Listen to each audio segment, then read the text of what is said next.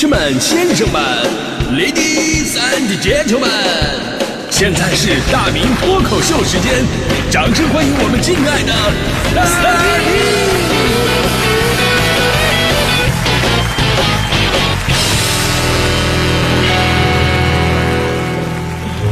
好，欢迎各位来到今天的大明脱口秀，我是大明啊。都说现在年轻人呢就开始热爱养生了。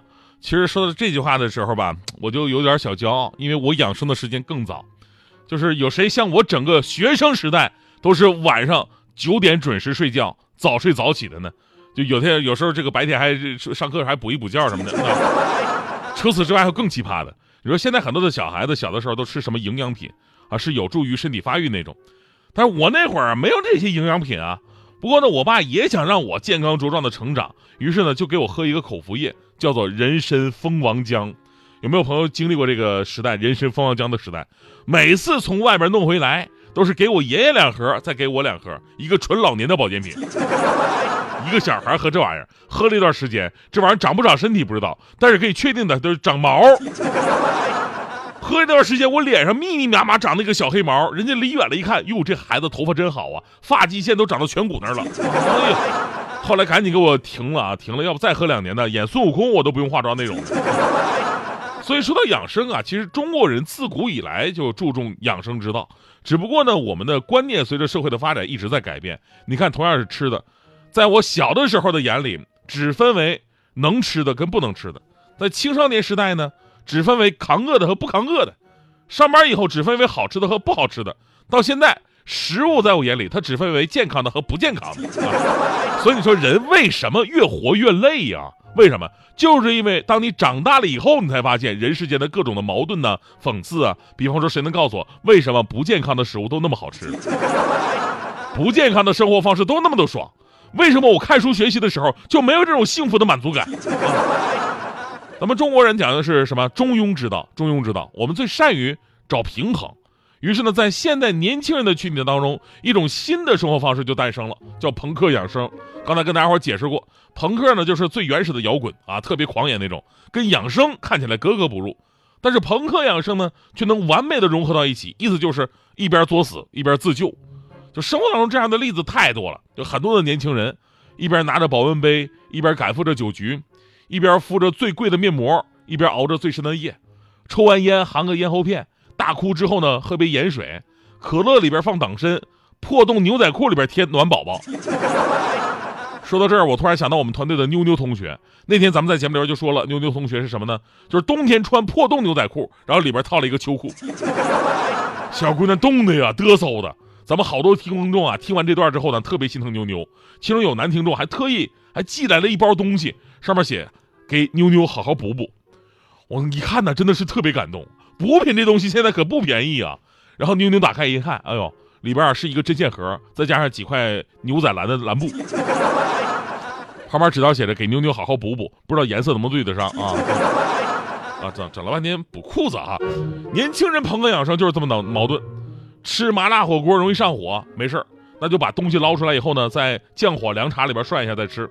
女生身体不舒服还想吃冰淇淋，可以啊，可以吃那个红枣味的，因为红枣补气血呀，对吧？聚餐，这个不得不喝酒，没关系，啤酒里边泡泡点枸杞啊，就当喝这个枸杞花茶。有人问，枸杞花茶那花是什么呀？啤酒花吧，对吧？尤其这两年，我竟然在这个方便面的蔬菜包里边，我能吃出枸杞来，那一刻我就笑了。我就想知道，现在方便面厂家是不是想多了？我都吃方便面了，我还在乎这玩意儿养不养生啊？我。最开始我们觉得吧，年轻人就挥霍自己的青春，不至于这么小心翼翼的养生。但这些年很多事儿改变了我们这一看法，这也是让很多的年轻人开始矛盾养生的真正原因。昨天字节跳动二十八岁员工在健身的时候猝死这个消息引发热议，一边是高压加班工作，一边呢是健身保持健康，这就是一个典型的朋克养生方式。所以呢，我们在。